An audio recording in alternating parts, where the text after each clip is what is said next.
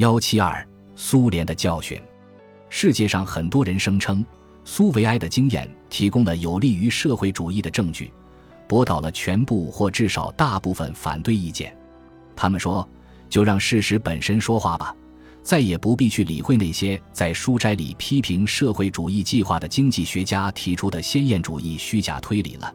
一次关键性的实验已经暴露他们的荒谬。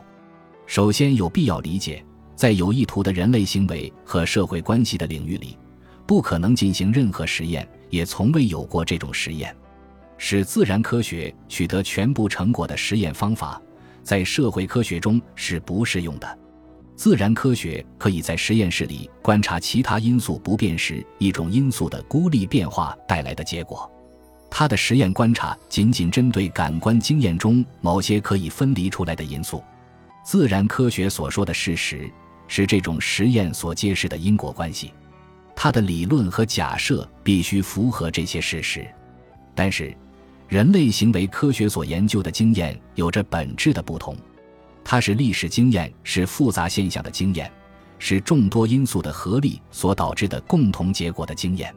社会科学绝对无法控制变化的条件，把它们相互隔离，使实验者在安排实验时能够一一处理它们。社会科学从未享受过这样的便利，在其他条件不变的情况下，只观察一种因素的变化结果。他们从未遇到过自然科学意义上的事实。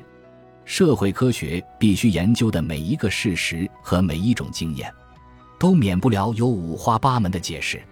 历史事实和历史经验从来做不到像实验室的证明或否定那样，去证明或否定一个陈述。历史经验从不自我评价，它本身需要被某种鲜艳建构的理论观点加以解释，不必对相关的逻辑学和哲学问题进行认识论分析，只需指出一个事实：任何人，不管是科学家还是普通人，在总结历史经验时都不曾采用过别的方法。关于历史事实的相关性和意义的一切讨论。很快就会陷入逻辑上先在于有待阐述和解释的事实的一般原理的辩论。引用历史经验，既不能解决任何问题，也无法回答任何疑难。同一个历史事件，同一个统计数字，可以被人说成是证明了相互矛盾的理论。假如历史能够证明和教给我们点什么，那便是生产资料私有制是文明和物质福利的必要前提。迄今为止，一切文明都以私有财产为基础。只有奉行私有财产原则的民族，才脱离了贫困，产生科学、艺术和文学。没有任何经验显示，其他社会制度能够为人类提供文明成果。然而，只有为数甚少的人认为这充分而无可争辩地驳倒了社会主义方案。相反，甚至一些人另有高论。经常可以听到这样的断言：私有财产制度完蛋了。这恰恰因为它是人们过去采用的制度。他们说，一种社会制度不管过去多么有益，它不可能将来也总是如此。新时代需要新的社会组织模式。人类已臻于成熟，迷恋早期进化阶段采用的原则有害无益。这是对经验主义最激烈的否弃。经验方法可以说。A 过去产生了 B，所以它将来仍会产生 B。它绝不可以说 A 过去产生了 B，这证明了它不会继续产生 B。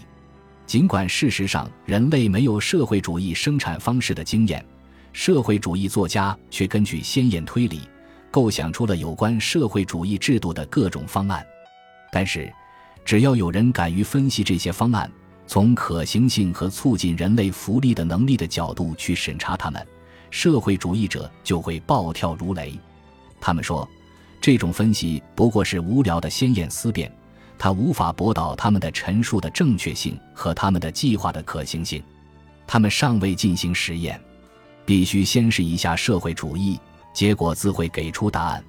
这些社会主义者的要求太离谱了。把他们的观点合乎逻辑的贯彻到底，那就意味着人们没有运用推理反驳改革家乐于推荐的任何方案的自由，无论这种方案多么荒唐、多么自相矛盾和不可行。按他们的观点，要想反驳这种，必然是抽象和鲜艳的，计划，唯一可以允许的办法就是按他们的设计重新组织整个社会。只要有人描绘了一个更美好的社会制度的蓝图，所有的国家都得试一试，看看会发生什么。甚至最顽固的社会主义者也承认，未来的乌托邦设计五花八门，各不相让。有把企业全盘社会化，实行彻底的官僚管理的苏维埃模式，有统治经济的德国模式。盎格鲁撒克逊国家显然正在趋于全面采纳这种模式。有基尔特社会主义，他打着社团主义旗号，在一些天主教国家仍然很受欢迎。还有其他很多变种。这些相互竞争的大多数方案的支持者都宣称，只有各国采纳了他们的方案，才会产生预期的有益结果。他们不承认一国实行社会主义也会带来社会主义的福祉。马克思主义者宣布，社会主义天堂只能出现在高级阶段。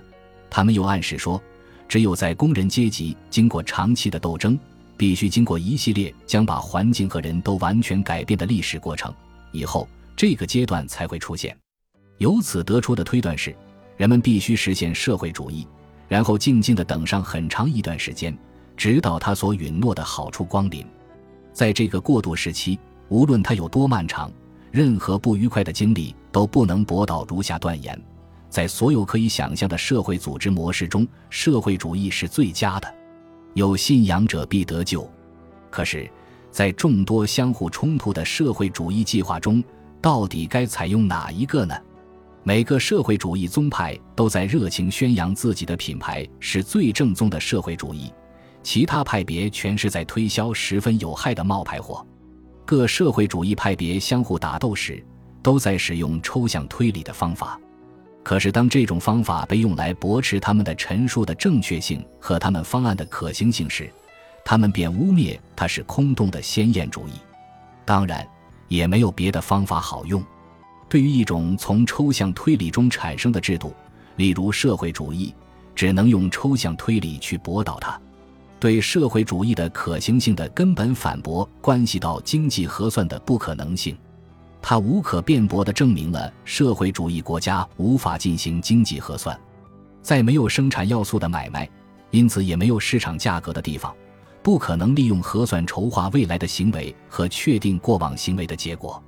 社会主义的生产管理根本无法知道哪些计划和手段是达到预定目标的最佳方式。它将在黑暗中运行，只能如此。它将挥霍稀缺的生产要素，不管是物的还是人的要素。混乱和整体贫困是它的必然结果。所有早期的社会主义者头脑太狭隘。看不到这个基本要点，早期的经济学家也没有认识到它的全部重要性。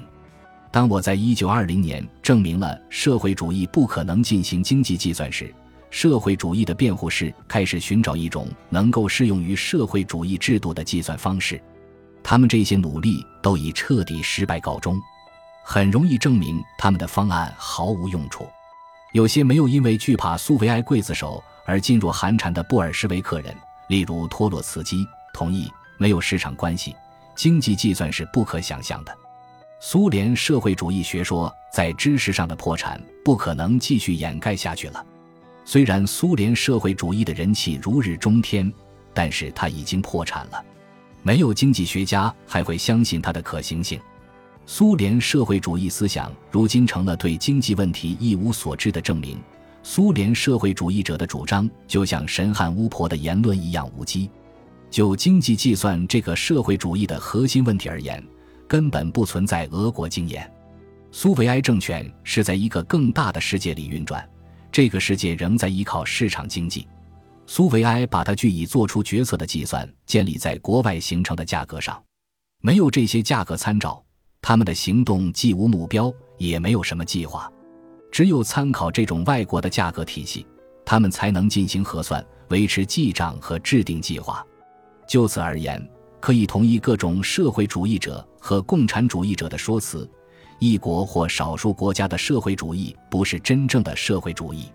当然，这些作家赋予了这些话以十分不同的含义。他们想要说的是，只有全世界变成一个社会主义共同体。才能得到社会主义的全部赐福。相反，熟悉经济学教导的人只能承认，如果世界上有更多的地方实行社会主义，将会导致全面的混乱。针对社会主义的第二种主要反对意见是，这是一种效率不如资本主义的生产方式，它会损害劳动生产率。因此，与资本主义的现状相比，社会主义国家群众的生活水平将会更低。毫无疑问，苏维埃的经验没有驳倒这种意见。对于苏维埃政权下的俄国现状，人人都会同意的唯一确定的事实是。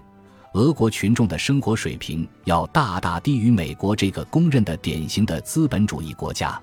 如果把苏维埃政体当做一次试验，那么我们只能说，这个试验清楚地证明了资本主义的优越和社会主义的不足。本集播放完毕，感谢您的收听，喜欢请订阅加关注，主页有更多精彩内容。